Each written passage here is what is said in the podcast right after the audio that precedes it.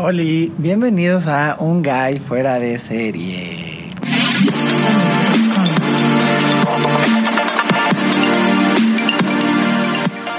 Hola, pues hoy, hoy tengo a Raúl Jiménez aquí conmigo. Eh, básicamente porque es el único invitado que puedo tener. Porque Este, cuarentena. Porque cuarentena y porque pues es el comediante con el que vivo, ¿no? Este, y pues ya eh, en la medida en la que podamos salir más y demás, pues ya intentaré eh, traer a más gente, Jojo Jorge Falcón. Este, Debería venir la oreja. la güereja, gente que sepa de tele, que haya hecho tele y que nos guste su trabajo sobre todo, ¿no? Pero no, hoy, eh, hoy estamos aquí para hablar de Mad Men, que es una serie que me gusta mucho y que además tú me presentaste. Este, y que se ha vuelto de mis favoritas. Eh, yo diría que es de mi top 10, o sea, es de mis 10 series, si no es que 5 series favoritas de todos los tiempos. Y me acuerdo que tú este, insistías mucho en que yo la viera y como que a mí me da mucha flojera porque, pues, ver hombres blancos ahí con trajes este, haciendo publicidad, qué hueva. Pero, pero Raúl fue muy insistente y dije, pues, a ver, eh, a ver, y sí, este, y también es una de tus series favoritas, ¿no? Sí, yo creo que también sería de mi top 10, eh, porque todos, creo que está muy bien construida Todo, la ¿no? fotografía, las actuaciones, el guion, eh, hasta el mensaje que transmite. Creo que es una serie completa y muy redonda, este, de lo mejor que pueden ver. Igual la única crítica que le, le pondría es que es un poco lenta. Pero. A mí sí me gusta esto, pero mira, vamos por pasos, ¿no? Porque a mí, a mí sí me gusta, justo el ritmo me gusta mucho y ahorita llegamos a eso. Eh, bueno, esta es una serie del 2007 de AMC. El creador es eh, Matthew Weiner, que es el mismo que creó Los Sopranos. Ajá. Y AMC, aparte, como que antes de, de, este, de Mad Men, era un canal en donde ponían estas películas así como medio del Canal 5 que nadie quería ver y como que AMC no era un canal este, como de renombre Claro. o, o una cadena como de renombre, ¿no? Y entonces este, crean Mad Men y Mad Men fue un poco lo que pavimentó eh, que AMC se convirtiera pues este, en una cosa eh, súper chingona que después produjo Breaking Bad este, y Walking Dead y demás. Entonces, eh, ese es un poco de, bueno, primero la importancia de Mad Men, ¿no? Como que fue la primera serie este, que AMC creó y que le dio como esta plataforma y como... Que levantó eh, el evento. Que levantó el evento, exacto, que levantó el evento. Este, y entonces, bueno, pues contemos un poco de la trama de Mad Men, ¿no? Este, Mad Men, ¿de qué va Mad Men? Pues Mad Men es una serie de, básicamente de hombres haciendo publicidad, de cómo es la vida de los hombres en una oficina que hace publicidad y también situado en los 60 situada en los años 60, ajá, y eh, te narra también la historia de algunas otras mujeres que tienen que ver con esos hombres, ¿no? Principalmente Peggy, que es la nueva y a partir de que ella entra a trabajar es cuando se desata toda la trama. Sí, en realidad la, la historia supuestamente sigue, bueno, no supuestamente, sí sigue a Don Draper. La vida de Don Draper. Don Draper, que por cierto, John Hamm, que es el que interpreta a Don Draper, en realidad no era famoso antes de, no era famoso antes de, de Mad Men. Mad Men igual fue como lo que lo, ca- lo catapultó y lo hizo famoso. Y esa es otra de las cosas de por qué los, este, los críticos aman tanto Mad Men. Y dicen que es porque no hay realmente, o no había actores súper conocidos y famosos. Oh, a partir de. Mad Men se volvieron muy famosos, pero justo creo que, pues justo como levantar el evento, este, con puros actores, con puros actores que no son conocidos y sin tener a Brad Pitt y demás, que dicen que George Clooney iba a ser en algún momento Don Draper. que hubiera estado muy bien, creo que Está es muy en cast. típico, está es súper en Sí. cast, es súper en cast, pero eh, John Hamm lo hace excelente y además creo que justo el hecho de que no sean personas tan famosas hace que te sientas más identificado con ellos o que te sientas más inmerso en la trama, ¿no? En, en que creas que eso sí es real o que sí pasó. Así como, mira, eso sí pasó. y aparte le pasó algo muy raro a Mad Men, que es que salió en el 2007 y sale la primera temporada y como que pasó sin pena ni gloria. Ajá. Y después eh, llega la temporada de premios y en los Emmys y en los Golden Globes arrasa.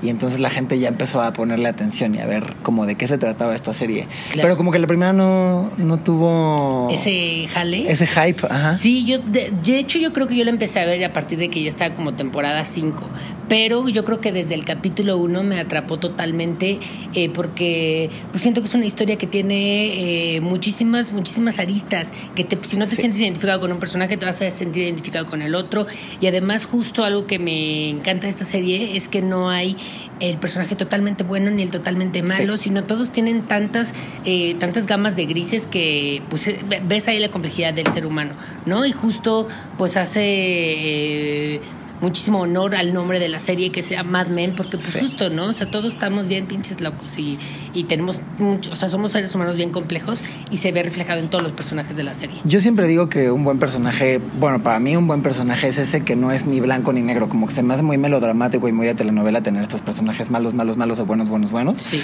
Este, tener a estos seres humanos mostrando su humanidad como es, en donde pues de pronto sí, son buenos padres, pero también son unos, una mierda de jefes, eh, o es gente despota en la oficina, pero también en su vida amorosa pues es, es alguien dulce, o sea, eso me parece que hace que un personaje sea complejo y completo, ¿no? Sí.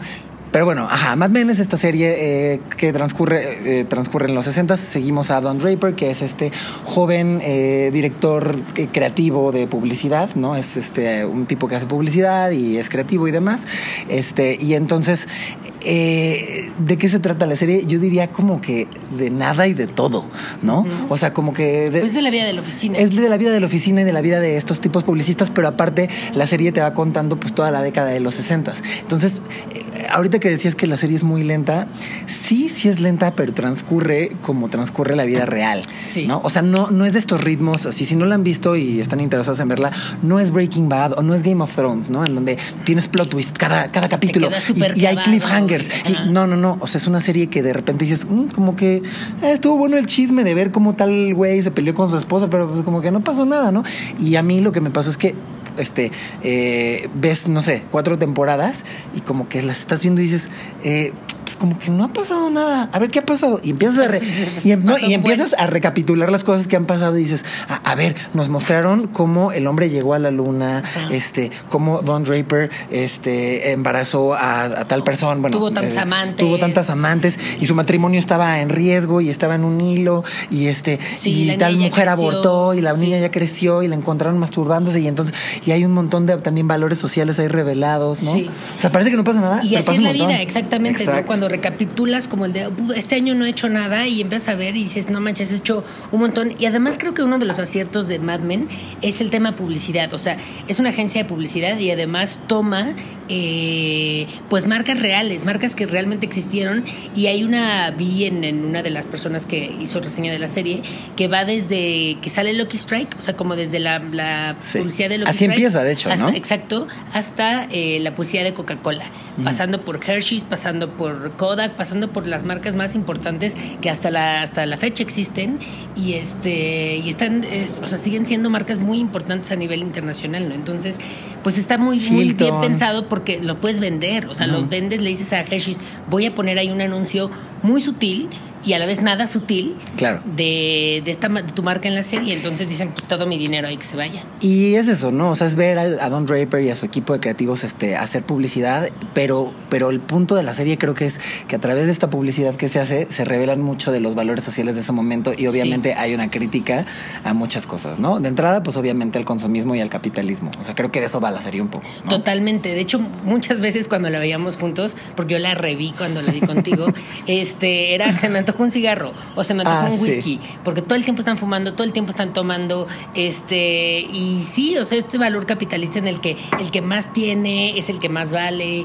el que mejor se viste es el que más vale. Claro. Este, Y hay una cosa como muy de masculinidad, una, una cosa que construye mucho la masculinidad y es lo que gano es lo que soy. Sí. Y eso es como lo que estos hombres, porque las mujeres también son muy, muy, muy importantes en esta serie, Muy. pero los, bueno, la, la serie se llama Mad Men, e irónicamente también las mujeres tienen un peso muy importante, pero justo ves cómo todos los hombres de la serie están eh, como perpetuamente preocupados por cuánto ganan, por, por tener dinero, por llevar el sustento a la casa, porque además es justamente Y eso los la época ¿no? del American Way of Life, o sea, en donde estaba este boom de eh, tener tu esposa, tener un hijo y una hija, tener tu casa, tener tu camioneta, tener tu jardín, tener tu perro, o sea, como tener Sí. esta vida eh, ideal que te vende el sueño americano y, eh, Y que al tiene mismo Don tiempo- Draper. al que tiene Don Draper y casi todos los personajes o están en busca de y cuando no es cuando se extienden frustrados o están eh, sí o sea se meten en problemas porque están buscando siempre esta complacencia que les está pidiendo el mundo social, entero, ¿no? sí Sí, justo por eso Don Draper es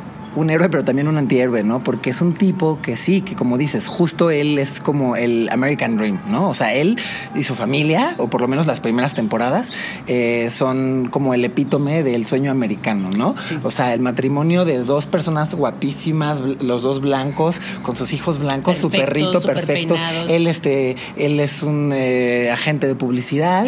Ella es una exmodelo que es preciosa y ahora es una ama de casa, la True. Ella es también, Betty Draper es el epítome también de, de lo que los gringos llaman trophy wife. Claro. ¿No? Que podríamos hablar que podríamos hablar mucho de las mujeres, como Por supuesto. Y justo hablando de, del matrimonio Draper, o bueno, del primer matrimonio Draper, justo me encanta una frase que dice este Roger Sterling, el jefe de Don Draper, en algún momento le dice, me acuerdo cuando eh, te conocí y conocí a tu esposa, se parecen, se parecían a los muñequitos del pastel que estaban en mi boda. Y sí, tal cual, son como dos muñequitos perfectos así, ¿no? Es, sí, peinadito, muy bien arreglados. Entonces Don Draper y su esposa y su familia son este como la personificación de la perfección de lo, que la sociedad quiere, este, de lo que la sociedad aplaude, ¿no? Gente blanca, heterosexual, eh, con dinero, demás.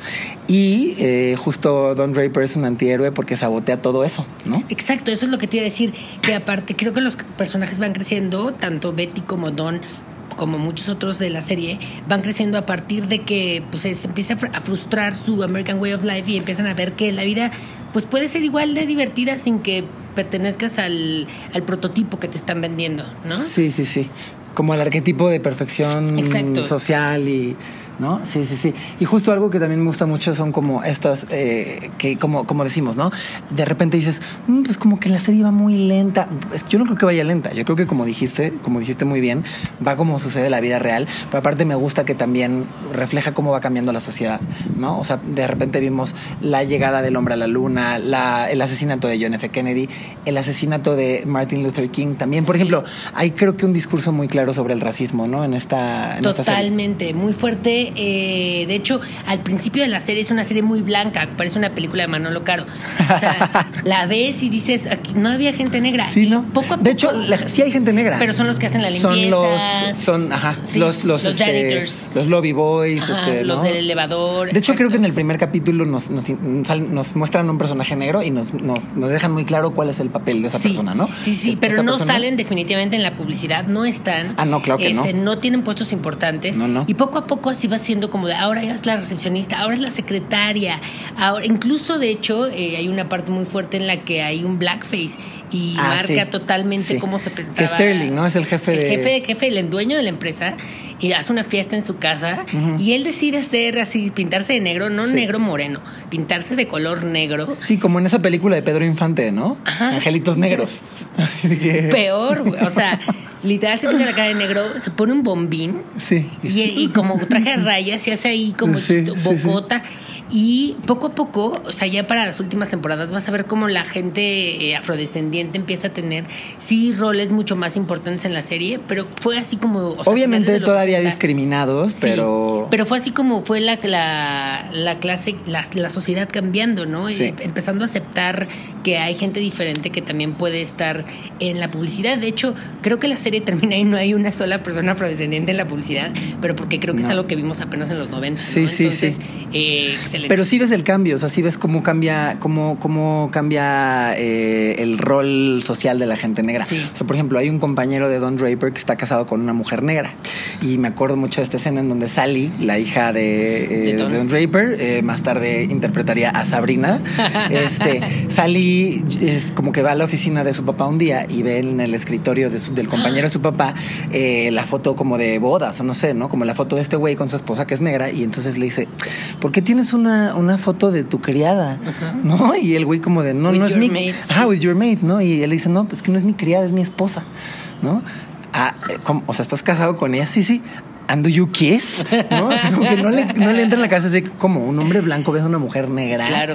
Y también me acuerdo mucho de ese capítulo en donde muestran la muerte de Martin Luther King y que el hijo de Don Draper en el cine se encuentra a un trabajador negro y le dice, "Me- eh, lo siento mucho, sé que para tu gente este, es- eh, estos deben ser tiempos muy difíciles. Y creo que eso refleja, o sea, es, es, una, es una línea nada más, ¿no? Una Claro. línea eh, denotando que el niño está entendiendo que hay gente diferente y bla, bla, bla, pero creo que también habla mucho de lo que estaba pasando socialmente, ¿no? Sí, totalmente. Y el hecho de ver que, mm, pues que los logros siempre lo tienen las personas eh, blancas, ¿no? Claro. O sea, todos los logros este, del, del hombre llegando a la luna, el que es para el presidente, y este, pero creo que lo hacen muy bien. Bueno, en la oficina racismo. ve, o sea, ve, ve quiénes están, como dices, este, deja tú en la publicidad, ni siquiera había creativos negros, ¿no? Sí, ¿no? O sea, como que la gente negra que empezamos a ver eh, conforme va pasando la serie son secretarias, y eso ya es así un súper Sí. logro, ¿no? Que la secretaria sea una mujer negra. Sí, sí, sí. ¿no? Pero creo que lo tratan muy bien, o sea, Sí. sin ser tan este, específicos y como "Ah, aquí está en tu cara y con- sin decir como estamos dando tu mensaje,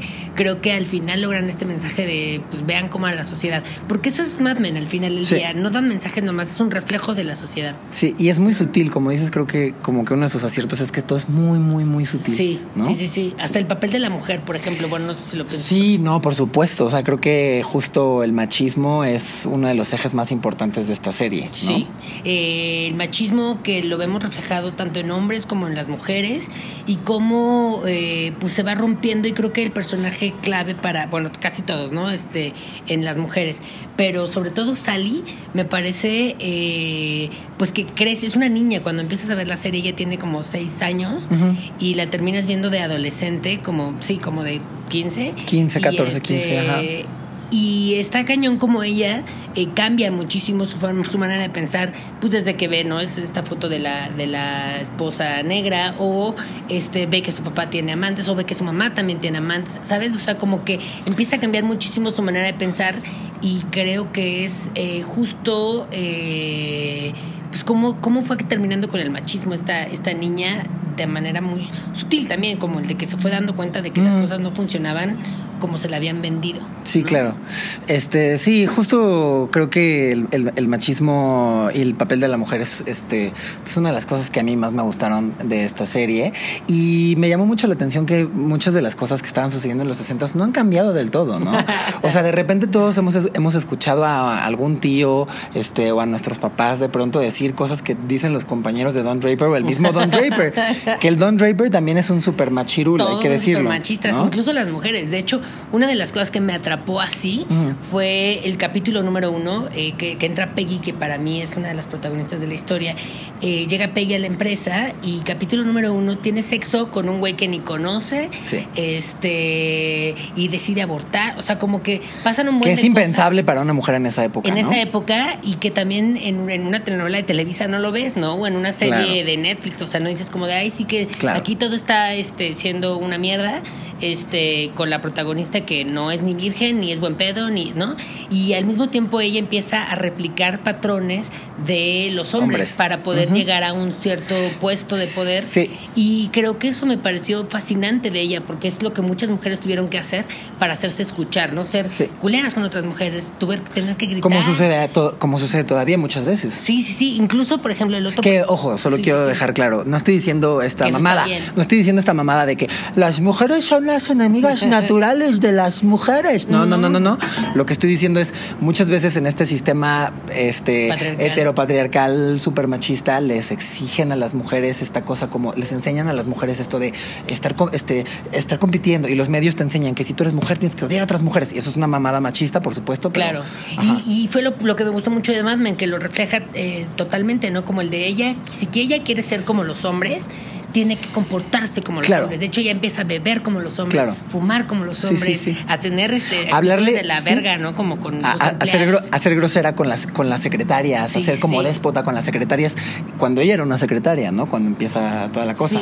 Este, pero justo Peggy me parece que es un tema súper eh, importante e interesante en la serie porque eh, eh, John Don Draper, iba a decir John Hamm, Don Draper, eh, dijo que realmente la protagonista de la historia no es Don Draper, sino Peggy, Mm. ¿no? Porque a quien vemos, o sea, bueno, todos los personajes, y eso es otra de las cosas que me gusta mucho de la serie, es que todos los personajes tienen un arco, todos tienen una evolución, este, y todos, sí, sí, sí, sí, todos tienen como, sí, sí, sí, un arco, una evolución, todos cambian, todos, este, cambian de intereses, de, de- de miedos, de sueños, etcétera. Pero Peggy es como, creo, de como quien más se ve y de quien más evidente es, ¿no? Peggy Sí. empieza siendo una secretaria, ¿me equivoco o no? Sí, sí, sí, empieza, Empieza siendo como secretaria, secretaria, y termina siendo la jefa, termina teniendo el puesto de Don De Don. Draper. Pero el punto es que eso era imposible para las mujeres en esa época, así de por sí para una mujer actualmente, en 2020, este, avanzar laboralmente es complicado, en los 60 pues eh, olvídate, ¿no? O sea, era impensable que una mujer pudiera tener aspiraciones a ser creativa, a ser la directora, a ser, este, si quieres te vas para acá, que casi no te veo, chapis, a, hacer, eh, sí, sí, sí, hacer algo más que no fuera una secretaria o alguien de intendencia. Y Peggy Draper tiene estas aspiraciones y como dices, a mí también me encanta y me parece súper fascinante esto de eh, que vemos en Jojo Rabbit, ¿no? De, Scarlett Johansson eh, poniéndose ceniza en la cara para asimilar una barba, para ser un hombre, para que su hijo este, le escuche, porque solo escucha a los hombres. Eso me parece muy interesante del papel de Peggy, que, que Peggy todo el tiempo está comportándose o trata de emular los comportamientos de los hombres para subir y para ser respetada, ¿no? Y si esto si implica eh, subir, si implica eh, no tener sentimientos sobre que acabo de dar a luz y regalar a mi bebé, pues no los tengo, güey, ¿no? Yo sé que para las otras mujeres de los 60 es súper importante ser madre, para mí no. Y hasta se ve reflejado en la moda. ¿No? En cómo, bueno, la moda el en arte la serie es, increíble, así es, es perfecta. Este, de hecho, hay un análisis, un video en YouTube de el análisis de la moda y cómo sí es muy accurate, muy, ¿cómo se dice? Este, muy cercana a la, a la, a la época. Tú ya de que en Talía, olvidando el español. Yo quiero, ¿qué es esto?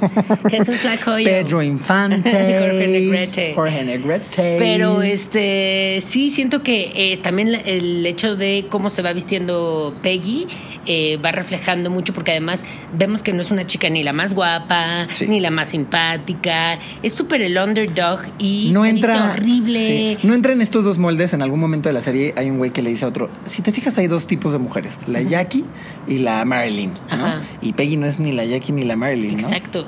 Y está increíble eso, Don, como el de no solamente dos tipos de mujeres, señores, ¿no? O sea, y eh, hasta cómo se viste, se viste, empieza a vestir como con mucho saco, no sé qué, y a partir de que ella tiene como su liberación o, ya ha logrado su cometido, ya se empieza a vestir como, como pues mucho más femenino, como, con vestidos y aretes y hasta se vuelve la guapa, que eso también me gustó, que no fue como esta cosa. Yo esperaba que ver un poco Pero Betty la, fea. Guapa, ¿no? Pensaba un poco ver Betty la fea, que empezaba ahí como toda, toda fea y termina siendo muy exitosa. Y cuando hace su cambio de ser hermosa, en realidad es ella misma, nomás que pasaron las, los años y también uno se quiere ver mejor, o sea, ¿no? Se plancha el pelo. no, no, es que se volviera hermosa porque no es, pero se arregla mejor y ya tiene más noción de, ¿no? De, su cuerpo, de, la estética y de... se siente más segura, que también eso tiene mucho que ver. Y este y también eh, con el otro personaje femenino, el de Joan, que me fascina justo al principio ellas no son como ni las mejores amigas y al final el arco dramático de ambas se ve en que no solo Joan se vuelve parte de las dueñas de las de la empresa, sino que después se asocia con Peggy para crear su propia empresa y dar este mensaje como de sororidad femenina que al final estaba muy, bueno, está ahorita muy, muy este en boga. Gente, ajá. Y este y creo que el personaje de Joan que Yo creo que junto con Peggy es la otra única mujer que tiene aspiraciones profesionales además de ser secretaria, ¿no? Más allá de Pues no creo. Fíjate que justo creo que no, porque ella no tiene aspiraciones profesionales. Ella su cosa es ser secretaria y mandar a las otras secretarias. Sí, su cosa es ser la secretaria, la mejor secretaria y mandar a las otras mm. secretarias y traerlas aquí. Pero conforme conforme va teniendo más y más poder, son más amorosas. Ella sí, tiene una cosa muy de corazón, que está enamoradísima del dueño, pero pues es la amante al final del día. Este y, ella, es, de las mujeres a las que les enseñaron, ¿no? Como de te tienes que casar bien y ser una mujer respetable y ser mamá y por eso ser mamá soltera es un súper drama para ella. O sea, sí, tienes razón, pero yo creo que conforme va teniendo más y más y más poder, dice, ah, ok, entonces puedo aspirar a más, ah, ok, entonces ahora puedo ser medio jefa, ah, ok, y de repente llega hasta ser dueña de la, sí, de la y a costa de qué, y eso me encanta, la, costa de qué me encanta porque creo que el hecho de, de a, muchas a muchas personas nos ha pasado, no quiero victimizar, pero sobre todo a las mujeres, les pasa mucho que eh, tienen una propuesta indecorosa laboral y tienen que acceder a ella para poder tener un mejor puesto. Y en este caso, esta mujer se tenía que acostar con uno de los, de los que querían hacer eh, negocios para poder eh, ser, le iban a dar una parte muy pequeña para ser socia de la empresa. Eh, Pero al final del día creo que es... Y además estaba como también el estigma de no solamente es este es deshonesto o eso no hace a una mujer correcta, sino que aparte de ella, por un lado, pues es una madre y pero por el otro es una madre. Entonces dice como, güey, tengo que, tengo que aspirar a más porque tengo un bebé y porque tengo una boca a cual darle de comer, ¿no? Entonces, pues sí, yo no sé qué hubiera hecho en el lugar de Joan. Yo hubiera hecho lo mismo, probablemente. Sí, y es siento que es la sexualidad eh, de las de la serie, ¿no? O sea, como una mujer muy sexy, muy, muy frondosa, muy frondosa, muy sí, este. Y tiene el tipo de cuerpo que estaba muy de moda.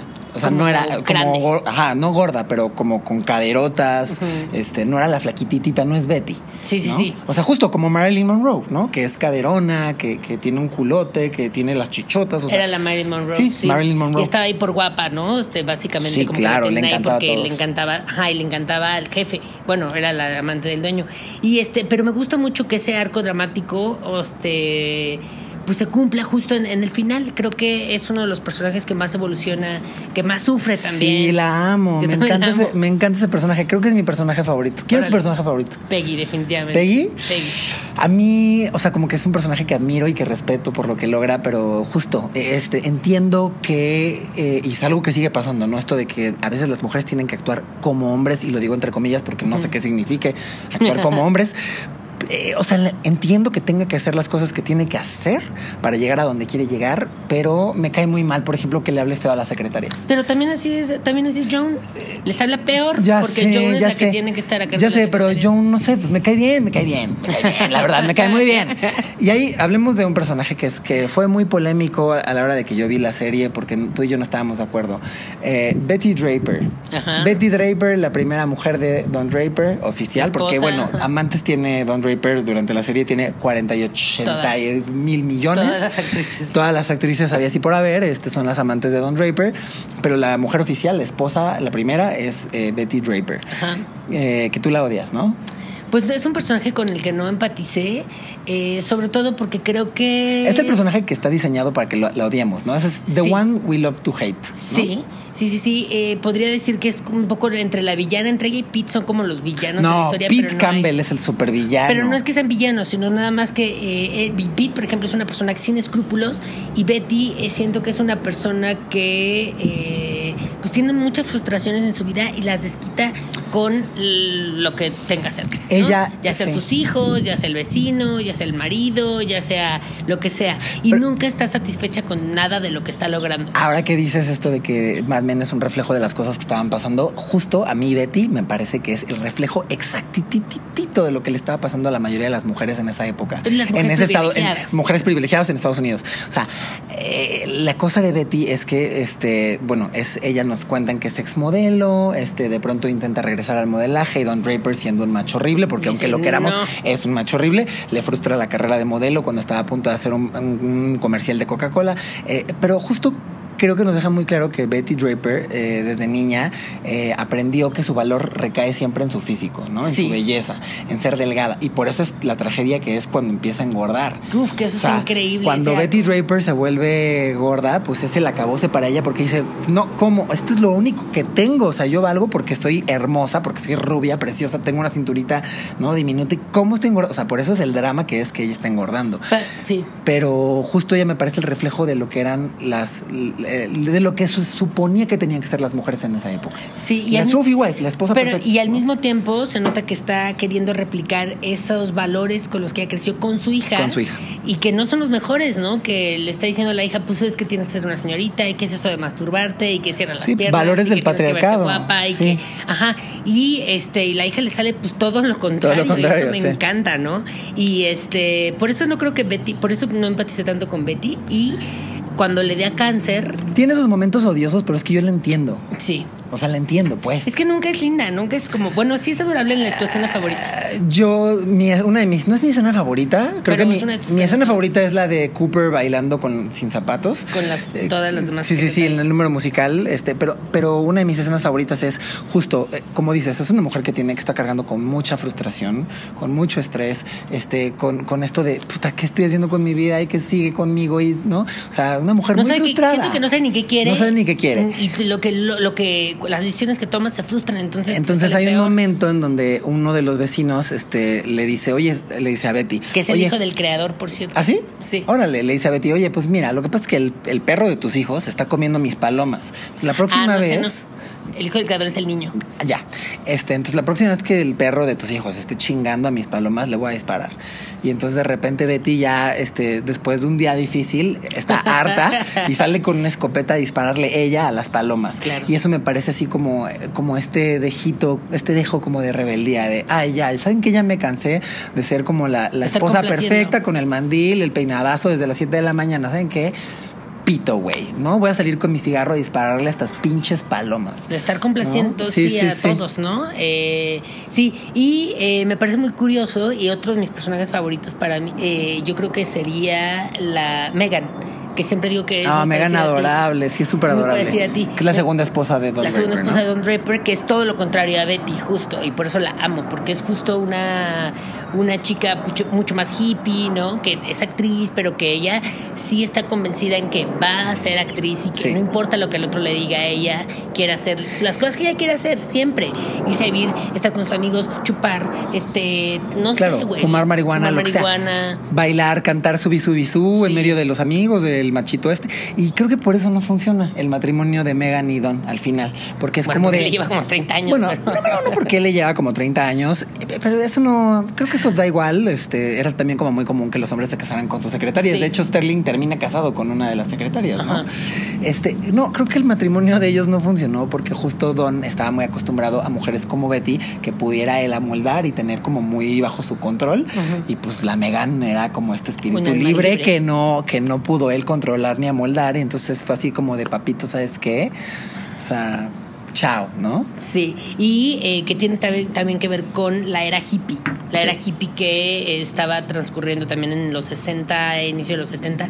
Este, y ella pertenecía mucho a eso y también la hija de, de Sterling.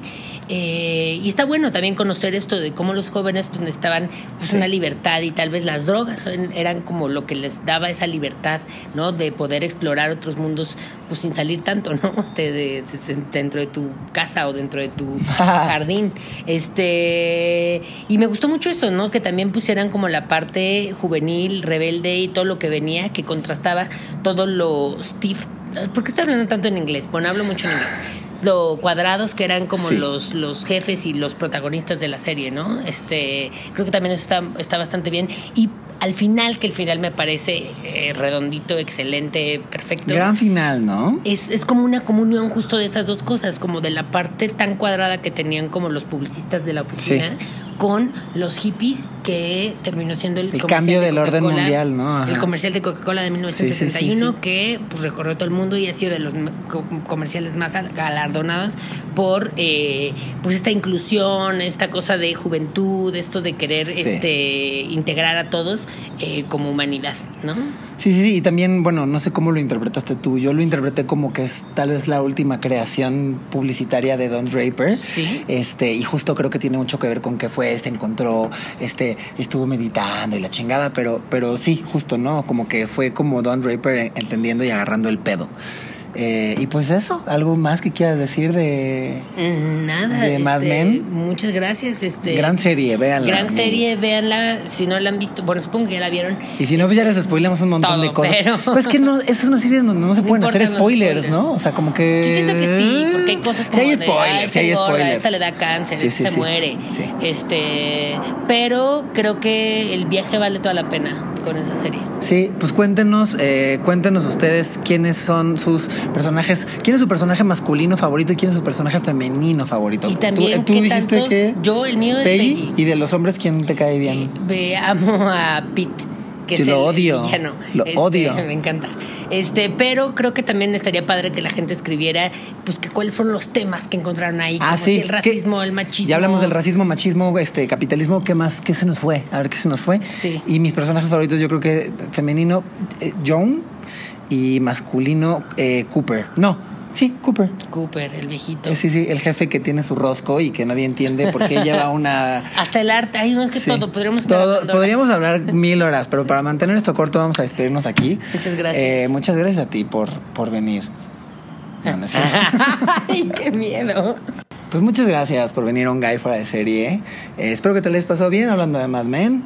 Y, y pues nada. Me la pasé ¿no? muy bien. Síganme en todas las redes sociales como arroba Raúl Jiménez y eh, pues también escuchen eh, todos los capítulos de Un Gay Fuera de Serie, eh, que creo que es contenido de calidad. Ay, gracias. Y escuchen Mermelada Fresca también en tu ah, canal de podcast, YouTube. pero ese no es contenido de calidad, es contenido trashy, pero pues a veces Está también hay que tener, también hay que tener ahí el chisme de Origel para este poder eh, comparar con cosas tan chidas como Mad Men.